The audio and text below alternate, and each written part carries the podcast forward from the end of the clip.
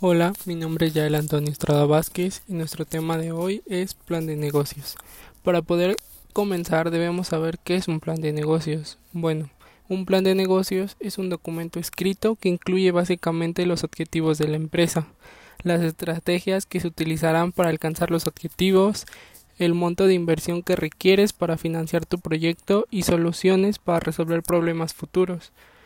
Si bien cada proyecto es diferente, todo parte de tener una idea y materializarla por escrito con base en cinco puntos básicos.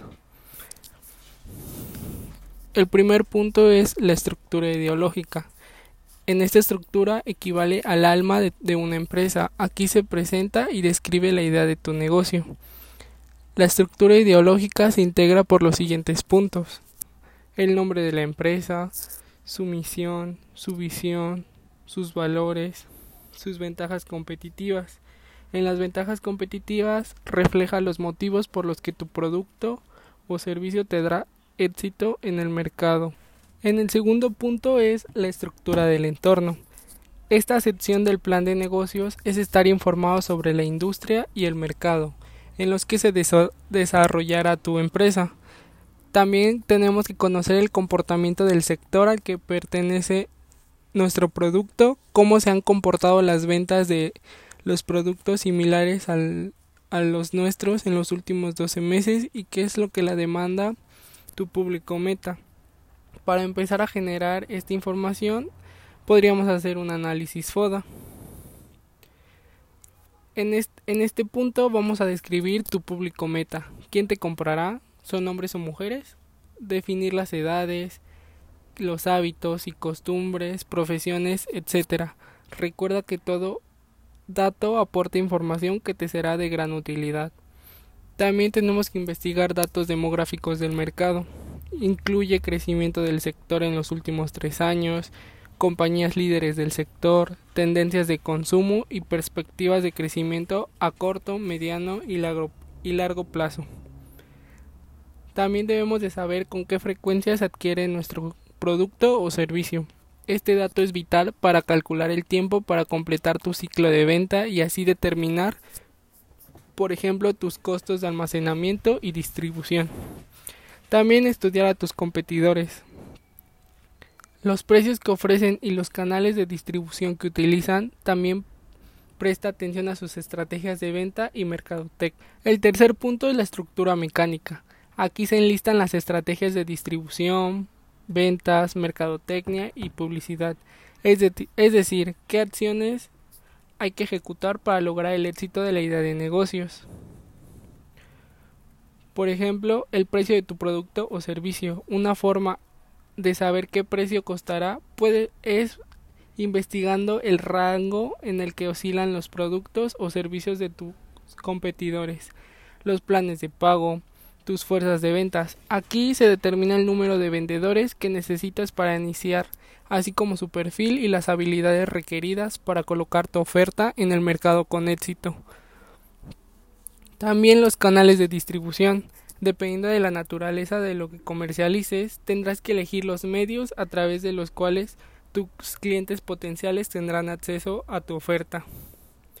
También los canales de distribución que pueden ser los spots de radio y televisión, las redes sociales.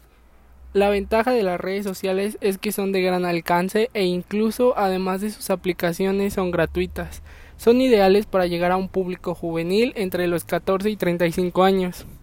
Entre las más populares se encuentra Facebook, Twitter, Instagram o las campañas web 2.0 Incluye los correos electrónicos directos, los newsletters, blogs, páginas web y web banners en sitios con alto tráfico de cibernautas. Estas estrategias requieren de una inversión de tiempo y dinero moderado. El cuarto punto es la estructura financiera. En este punto es esencial, pues pone a prueba con base en cálculos y proyecciones de escenarios la viabilidad de la idea hablando en términos económicos y si generará un margen de utilidad atractivo. La estructura financiera básica de un plan de negocio se compone de seis reportes. Estado de resultados pro forma proyectado a tres años. Tiene como objetivo presentar una visión a futuro del comportamiento del negocio. Otro es el balance general pro forma proyectado a tres años. Este reporte se divide en dos variables, que tiene la empresa y cómo se financió. Contempla desde el mobiliario y equipo, que son los activos de la compañía, así como de dónde surgieron los recursos para adquirirlos. El flujo de caja pro forma proyectado a tres años. Aquí defines tus políticas de cuentas por cobrar, qué plazo te darán tus proveedores para cumplir tus obligaciones con ellos y cuál será tu ciclo de venta. Este reporte debe responder a dos preguntas. ¿Cuándo voy a requerir de capital? ¿Y de dónde se obtendrán esos recursos?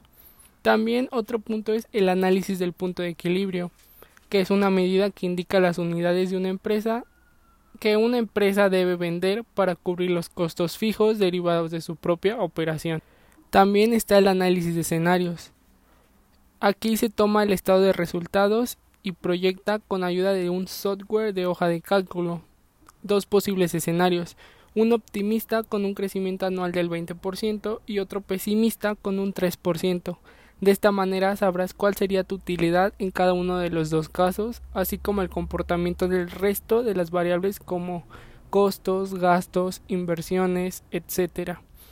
Y las conclusiones en este apartado es al que más importancia le, darán los futuros inversionistas en caso de que utilices tu plan de negocios como herramienta para conseguir financiamiento. Por ello, debe incluir la tasa interna de retorno y el análisis del punto de equilibrio entre otros indicadores clave. Y por último punto está el de recursos humanos. Este punto ayuda a definir cada uno de los puestos de trabajo que se deben cubrir y determinar los derechos y obligaciones de cada uno de los miembros que integran la organización. Hay que comenzar por desarrollar un organigrama en el que se delimiten las funciones, obligaciones y responsabilidades del equipo con base en sus cargos. También hay que determinar los sueldos, prestaciones e incentivos de cada puesto. También podemos elaborar una tabla en la que se identifica el líder de cada estrategia implementada al interior de la organización e incluye sus funciones, su gente a cargo, sus metas a alcanzar y en qué periodo deberá reportar sus resultados. Todo lo antes mencionado es lo que debe tener un plan de negocios. Todo lo antes mencionado es lo que debe tener un plan de negocios para después realizar tu resumen ejecutivo que es un documento que tiene la función de sintetizar toda la actividad de tu empresa y se genera con base en tu plan de negocios una vez que este quede listo. El resumen ejecutivo consta del concepto del negocio que describe a la empresa, el producto o servicio que ofrece, su ventaja competitiva, las características. El otro son sus factores financieros, en este renglón destacan elementos como ventas, ganancias, flujo de efectivo y retorno de inversión. También las necesidades financieras. Incluye el capital requerido para emprender o fortalecer el negocio, así como el destino de cada peso invertido. Y por último, la posición actual del negocio. provee información relevante como el número de años de operación de la empresa, el nombre del propietario y socios, así como personal clave. Para terminar con este podcast, debemos decir que desarrollar un plan de negocios antes de emprender una empresa puede representar el éxito o fracaso, ya que contribuirá a disminuir, a disminuir las contingencias que pueden llegar a presentarse en la organización. Bueno, esto sería todo por hoy. Muchas gracias por escucharnos.